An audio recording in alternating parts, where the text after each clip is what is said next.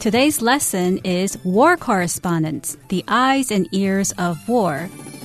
Hello, I'm Helen. I'm Roger. And today we're going to talk about a subject that's quite serious. It has to do with war, and it has to do not with soldiers or people who actually fight the war, but people who are actually considered just as heroic. We're talking about correspondents, and they are the eyes and ears of war. Right. Of course, a correspondent in this particular case is just referring to a news reporter, a journalist going to areas where wars are being fought, and they go there and they get stories, they take pictures, they take videos, they interview people, etc., etc.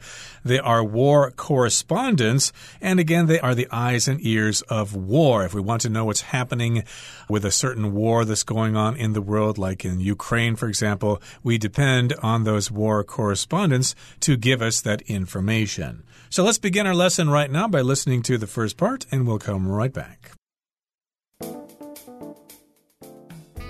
War correspondents, the eyes and ears of war. The first casualty of war is the truth, or so the old saying goes. However, one group of professionals make it their mission to protect the truth from the ravages of war. Extraordinarily brave, war correspondents report the realities of conflict, even as bullets fly and bombs drop around them. 大家好，我们来看标题中的单字 correspondent，它是名词，意思是记者或是通讯员。例如 the correspondent traveled to Japan to cover an important story. 该记者前往日本报道一个重要的事件。又或者说，The news correspondent reported live from the scene of the earthquake. 该新闻记者在地震现场及时报道。接下来，我们来介绍名词 ravage，它的意思是严重损坏或是毁坏。例如，A plague of locusts caused a great ravage to the farmland. 一场蝗灾对农田造成了严重的破坏，又或者是 It's not easy for local residents to recover from the ravage of the tornado。当地居民要从龙卷风的破坏中恢复过来，并不容易。另外，这个字也可以当做动词使用，意思是摧残、蹂躏、毁灭或是肆虐。例如，The storm ravaged the coast, and many homes were lost。暴风雨摧残那个海湾。许多住家损毁。又或者说，The pandemic has ravaged most countries in the world。这场疫情大流行肆虐全球大多数国家。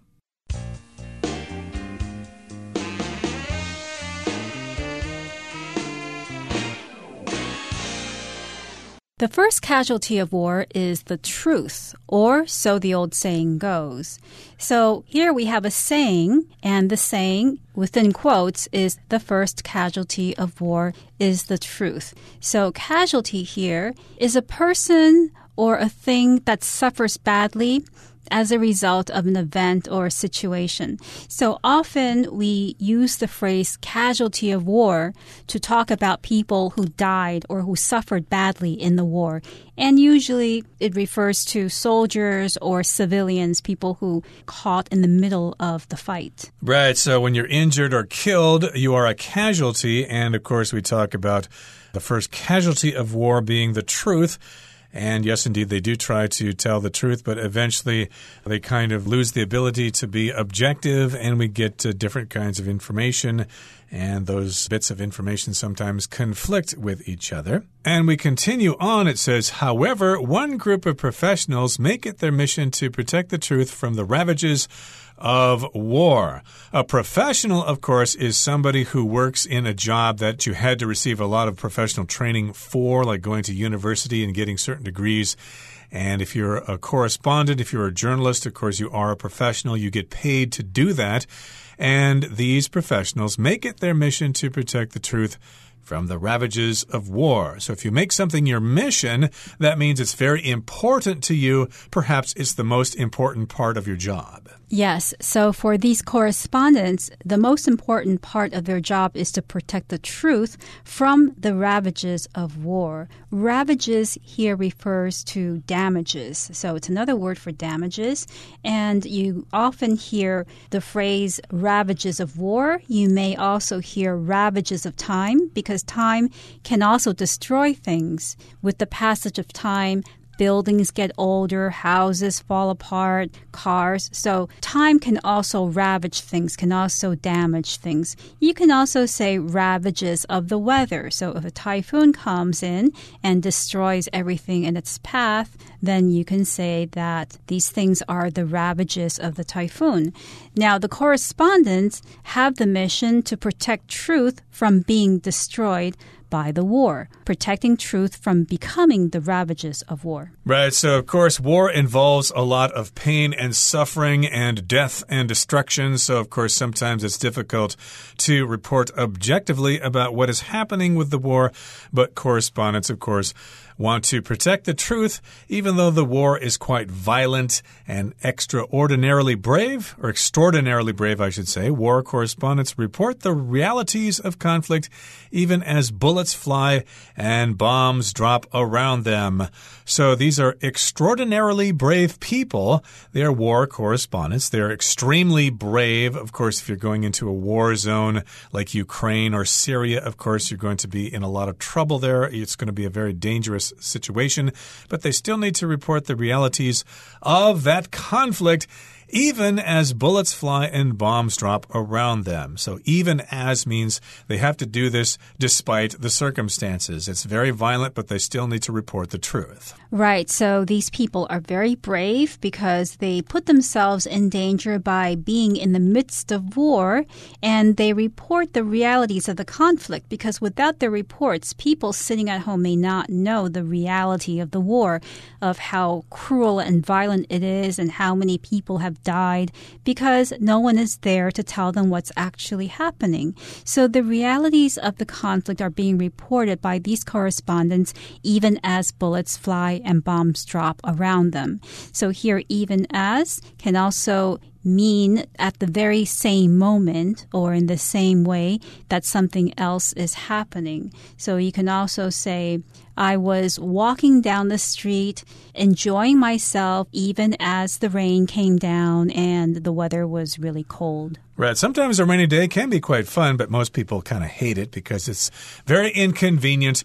But again, if you're covering a war, if you are a war correspondent, you need to report the realities of the conflict, even as those bullets are flying past your head, and you might even get killed yourself. Okay, that brings us to the end of the first part of our lesson for today. Let's listen now to the second part.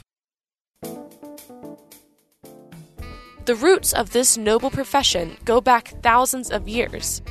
One could, for example, point to ancient army messengers who took news of battles back to their leaders as an early kind of war correspondent. But it wasn't until the rise of newspapers that war correspondents as we think of them today came into being. 第二部分我们看到形容词 noble，它的意思是崇高的或是高尚的。例如，Eliminating world hunger is a noble goal，消灭全球的饥饿是个崇高的目标。又或者说 the king has a noble heart and cares deeply for his people. 那位国王有颗高尚的心，且非常关心他的人民。再来，我们看到名词 messenger，它的意思是军队传令员、信使或是送信人。例如，The messenger ran as fast as he could to deliver the news to the general。那名传令兵尽快跑去把消息传给将军。又或者说，The messenger delivered the good news to us。 那位信使传递这个好消息给我们。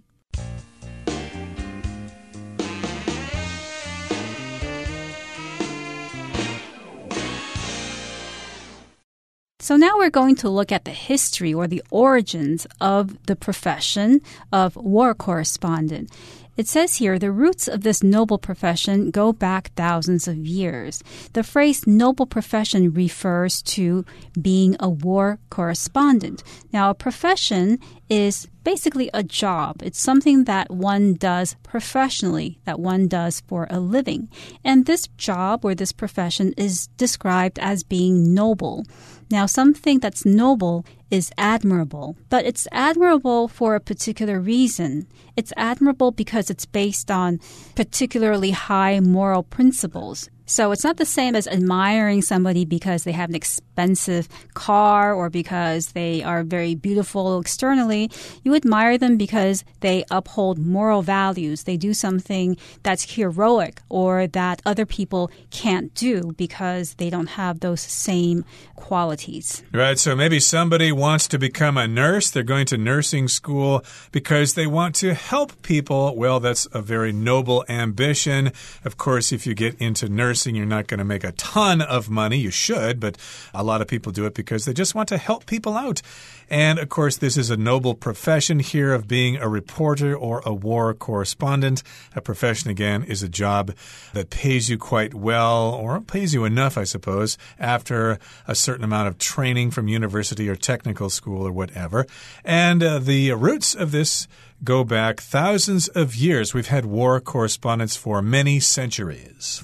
Yes, one could, for example, point to ancient army messengers who took news of battles back to their leaders as an early kind of war correspondent. So even though we associate war correspondence with something quite modern, something that is associated with television and newspapers, but you can find an example of a war correspondent in ancient times because in ancient times the army had messengers. So messengers were people people who took messages and conveyed them from one person to another. So, for instance, if a general in the battlefield wanted to report back to somebody and say, We need more soldiers, then they might use the messenger and uh, give the messenger this message to take back to whoever is the receiver of the message. And this messenger's job is to convey information, convey news, and this person could be considered the first or prototypical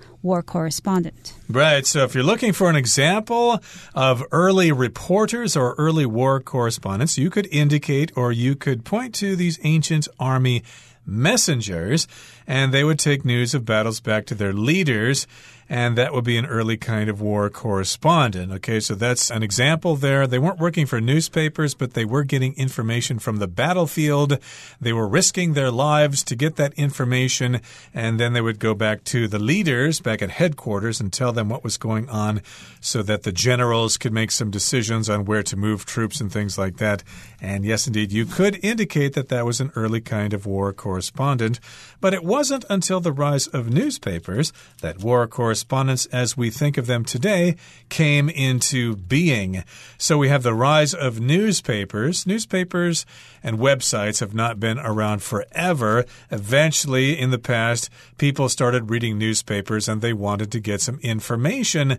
And if a war was going on, readers in London or New York or wherever wanted news of a conflict going on and therefore we had to have war correspondents going to those places to get that information. That's right. So these war correspondents would be in the battlefield or very close to the soldiers who are fighting, and they would observe and write down what they saw, and what they wrote down would be sent back to headquarters and printed out as articles. Okay, that brings us to the end of the second part of our lesson for today. Let's go on now to the third part and talk about the history of war correspondence. Arguably, the first war correspondent in the modern sense was a reporter named John Bell, who in 1794 followed a British army force during their many battles against the French. His aim was to send his newspaper, the London Oracle, a regular and faithful diary of events that might be of interest to its readers. I shall write, he stated, frequently in the field or under the first hedge that affords me safe retreat. And in fact, this mission statement would likely sound very familiar to any war correspondent working today.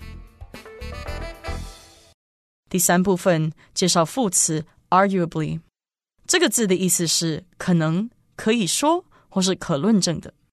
例如，Ellen is arguably the smartest student in her class, but she doesn't like to brag about it. Ellen 可以说是我们班上最聪明的学生，但她不喜欢吹嘘这一点。或是，This is arguably the most delicious apple pie I've ever eaten. 这可以说是我吃过最好吃的苹果派。接下来，我们来介绍形容词 faithful。它的意思是叙述或是抄本等如实的，也可以是忠实的或是忠诚的。 例如，This painting is a faithful reproduction of the Queen's appearance。这幅画如实再现女王的外貌。又或者说，When he retired, the basketball player thanked his faithful fans。那位篮球选手退休时，感谢他的忠实球迷。最后，我们看到名词 hedge，它的意思是树篱。例如 the hedges in the garden are the same height as I am. 那个花园里的树篱跟我一样高。 又或者说，My grandfather trimmed the hedge on the weekend. 我的爷爷在周末修剪了树篱。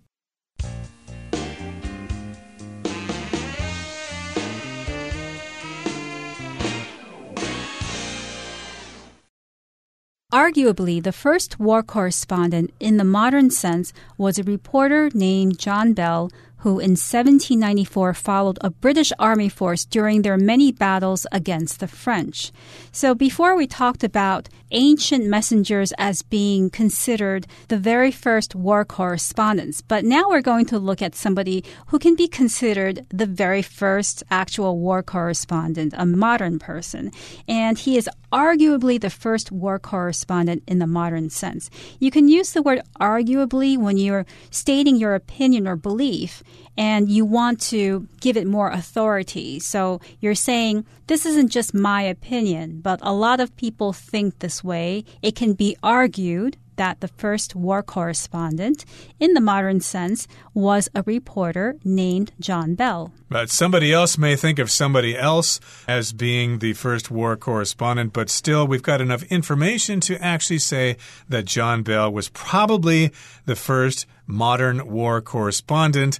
And in the year 1794, he followed a British army force during their many battles against the French. Of course, 1794 was about the time of the French Revolution, and we've got a British army force fighting against the French. We could say the British army, but that would be the entire army. So a British army force would be a portion of the army. It would be soldiers who have the ability to inflict damage on the enemy. And of course, the British had lots of battles against the French. The French and the British were fighting quite a bit over history. And here, his aim or his goal, John Bell's goal, was to send his newspaper, the London Oracle, a regular and faithful diary of events that might be of interest to its readers. So he was a war correspondent for his newspaper, the London Oracle that uh, had a lot of readers. And of course, he wanted to provide that newspaper with information about the war to give them a regular and faithful diary of events that might be of interest to the readers. So if something's faithful, that means it's trying to be as truthful as possible. They're not just making up a bunch of stuff. Right. So faithful could mean truthful and it could be true and trustworthy. And when you're a reporter, you do want to give a faithful account of things. You don't want to make up stories because you're there to report the truth and not to tell a story to your readers. And his goal John Bell's goal is to offer a regular and faithful diary. A diary would be a daily account of what happened, and the diary was about the events that might be of interest to its readers. So he didn't want to just write about anything, but he wrote on topics that he thought the readers of the London Oracle would be interested in. Right. So if something's of interest to someone, that means you would be interested in that thing. For example, my wife told me about a lecture concerning the history of the Confucius Temple in Taipei. She said, Hey, this might be of interest to you. You might be interested in checking out this lecture. And the reporter wanted to give information to the readers who might have some interest in this particular topic. These events would be of interest to the readers of the London Oracle. And he went on to say, I shall write, he stated, frequently in the field or under the first hedge that affords me safe retreat. So that's how he's writing here. He's in the field, in the battlefield. And of course, he needs to find some protection, so he would be under the first hedge, which is a long line of bushes or shrubs or short trees, and that would afford him or offer him a safe retreat. Retreat would be some place to be protected. Right. Here, the word hedge does refer to a line of bushes. Say, you can talk about the hedges of a garden or a backyard.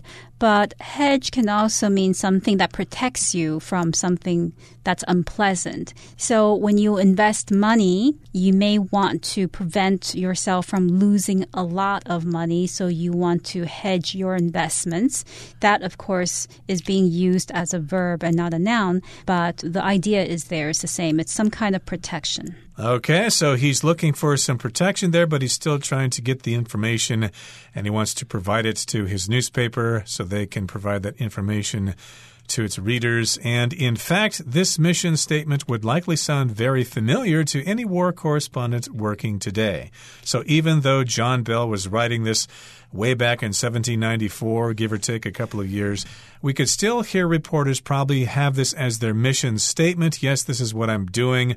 I'm going to put myself in danger in order to provide this information to our dear readers or listeners or viewers, depending on the type of media they're using. Okay, that brings us to the end of our lesson for today, but we still need to hear once more from Hanny.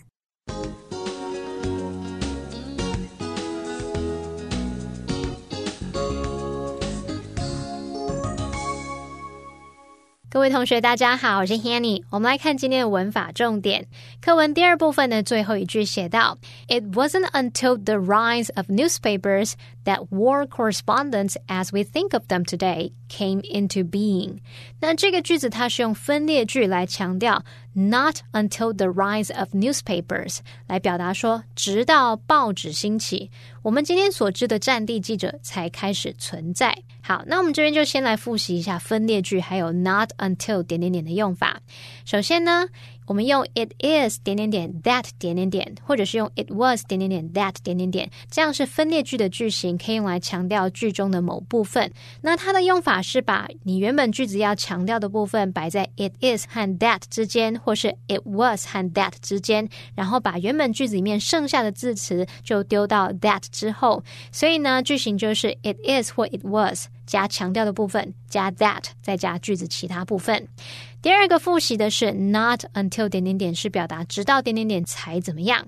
那么后面可以接表示时间点的名词或子句。好，那现在我们就要结合这两个重点喽。我们用 not until 加上名词或子句，用这部分来当做分裂句要强调的部分，所以句型就会变成 it is 或是 it was 加上 not until 名词或子句，加上 that 再加句子其他部分，去强调说直到某个时间点才怎么样。例如，I didn't get his message until this morning。那我们现在要把这个 not until this morning 来当做分裂句强调的部分，是不是就会变成 It was not until this morning that 再加句子其他部分，那其他部分剩下 I did get his message，我们就看到啦。这时候助动词 did 已经没有存在的必要，所以我们就把 did 拿掉，然后 get 要改成过去式哦，所以句子会变成 It wasn't until this morning that I got his message，直到今天早上我才收到他的讯息。好，我们再造个例句：It wasn't until she graduated from college that she decided to pursue a career in music。直到大学毕业，她才决定从事音乐事业。我们这边就是在强调，not until she graduated from college，直到她大学毕业才怎么样怎么样。好，那课文第三部分有提到 John Bell 这位记者，有一句就写到说，他的目标是向他的报社《伦敦预言报》来发送一份定期且如实的日志，记录那些读者可能感兴趣的事件。文中是用 events that might be of interest to its readers 来表达读者可能感兴趣的事件。那 be of interest 意思就相当于 be interesting，用来描述有趣的。我们这边就是要介绍 of 加上抽象名词，那就是当形容词用，可以描述什么什么的，那可以摆在 be 动词后面来当补语。这个抽象名词的前方还可以加上 great、such、no 等等形容词来修饰，去加强语气。像 be of no use 就是 be not useful 没用的；be of great importance 就是 be very important 非常重要的。好，举例来说，The project is of great importance。这个专案很重要。好，以上是今天重点整理，我们回顾今天单词吧。 Correspondent. The news correspondent reported live on the politician's speech. Noble. Omar's immediate offer to provide help showed his noble character. Profession. Becoming a member of the medical profession requires years of study and training. Messenger. A messenger arrived at the castle with important news for the king. Faithful. Cindy's faithful copy of the famous painting captured even the smallest details. Retreat. As the storm started, the people at the barbecue made a retreat to the house to find shelter.